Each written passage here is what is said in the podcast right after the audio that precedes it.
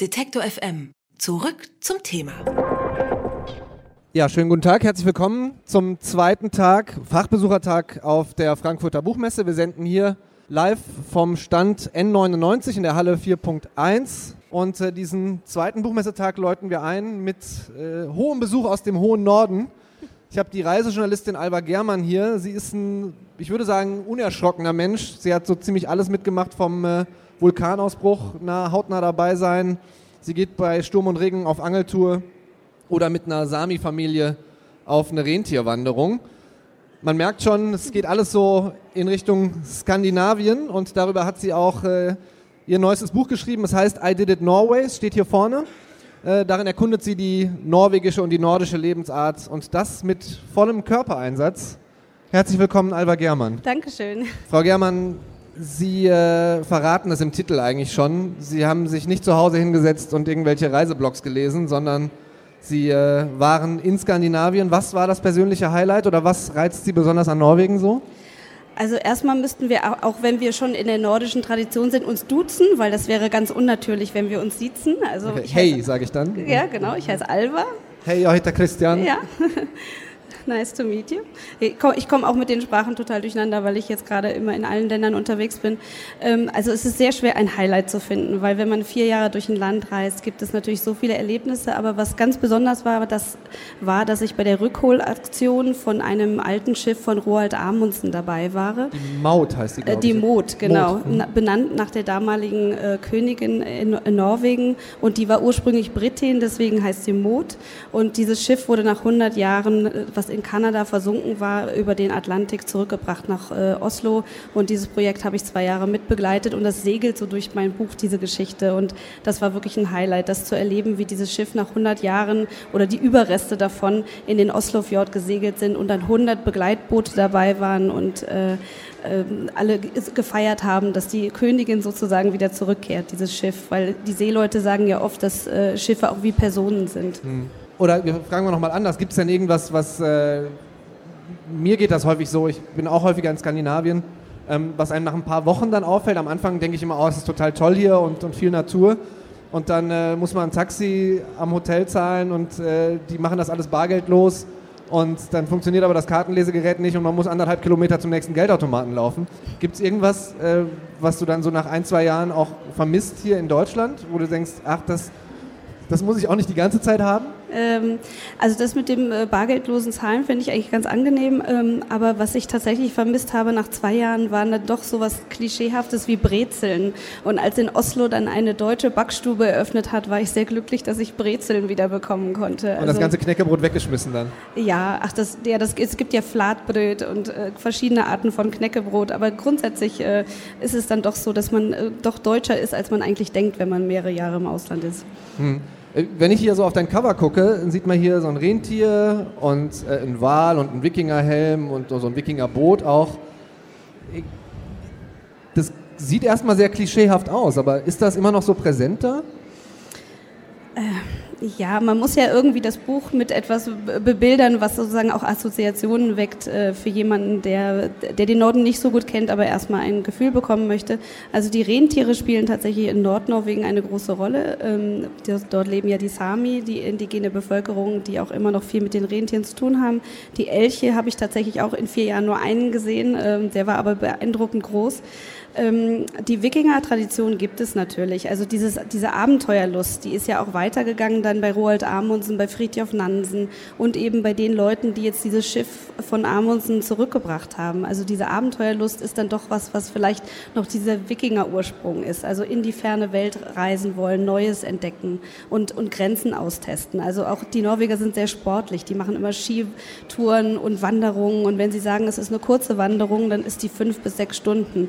Und eine längere Wanderung sind dann zwölf Stunden. Und das, das ist sehr sportlich. Ja. Genau, genau. Also und wenn man mal an so etwas, äh, weiß ich nicht, urbanere oder äh, modernere Sachen denkt, warst du auch mal auf einer Bohrinsel und hast Öl gebohrt?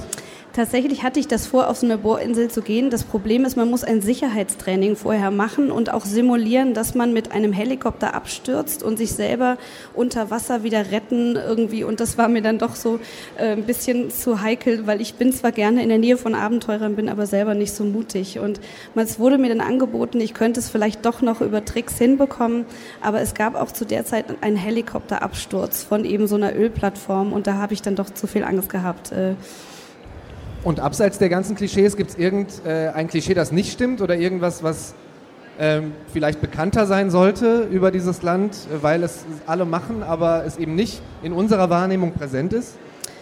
Also ich weiß nicht, wie bekannt das ist, dass es in Norwegen doch weniger Hierarchien gibt. Also dass es ein relativ gleichberechtigtes Land ist und dass zum Beispiel auch der Chef von einer großen Firma, eines Wirtschaftsunternehmens auch einfach um 15.30 Uhr nach Hause geht, weil er sagt, er muss seinen Sohn zum Fußballtraining fahren.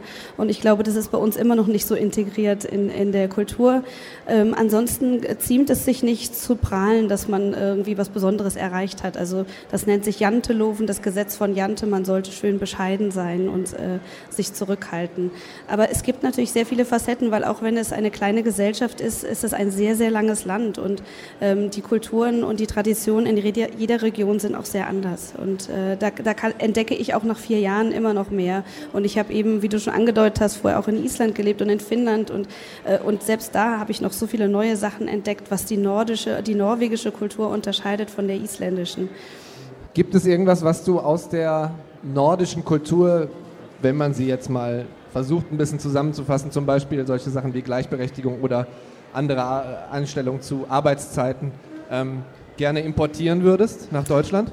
Ja, vielleicht so ein bisschen mehr diese Gelassenheit. Es ist natürlich immer einfacher, wenn man in einem Land wie Norwegen lebt, wo auf einer gleichen Fläche von Deutschland nur 5,3 Millionen anstatt 82 Millionen Menschen leben. Da ist natürlich die Natur auch immer um die Ecke.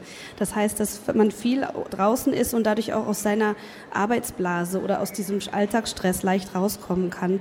Aber ich würde wirklich sagen, dass man diese Entspanntheit äh, so ein bisschen überträgt, dass man den Beruf nicht so ernst nimmt. Äh, vielleicht ist es auch, weil ich freie Journalistin bin, dass ich den Beruf sehr ernst nehmen muss, um zu überleben. Aber es ist äh, schon einfach so ein bisschen diese Gelassenheit und dieses Vertrauen auch in die, in die Gesellschaft. Das finde ich halt ein sehr entspanntes Element. Das ist mir auch bei Island immer aufgefallen. Es gibt immer einen Onkel oder eine Tante, die einem noch helfen kann, einen in den Norden zu bringen und sagt, wenn du mir einen Kaffee ausgibst, dann ist das äh, Dankeschön genug. Also das ist einfach selbstverständlich zu helfen. Du hast es auch schon angedeutet, du hast über Island geschrieben. Das Buch heißt Alles ganz easy. Äh, das hier heißt I Did It Norway. Du magst Wortspiele, ne? Ja, ähm, ich habe zu viele Freunde, die in der Comedy-Branche arbeiten.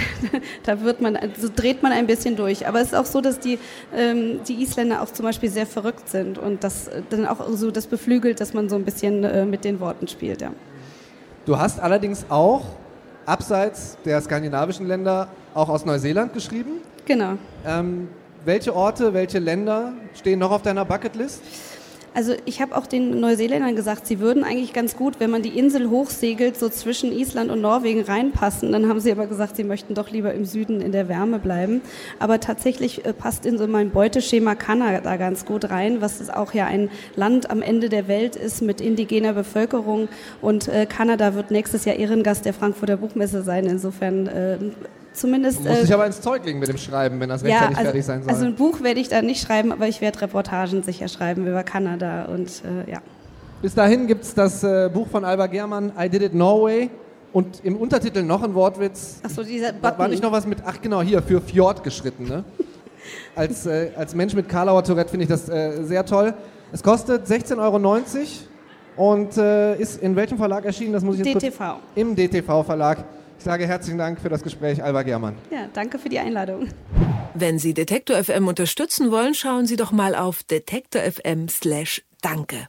Dort haben wir alle Möglichkeiten zusammengefasst. Sie können uns per Überweisung, PayPal oder einfach mit Steady unterstützen.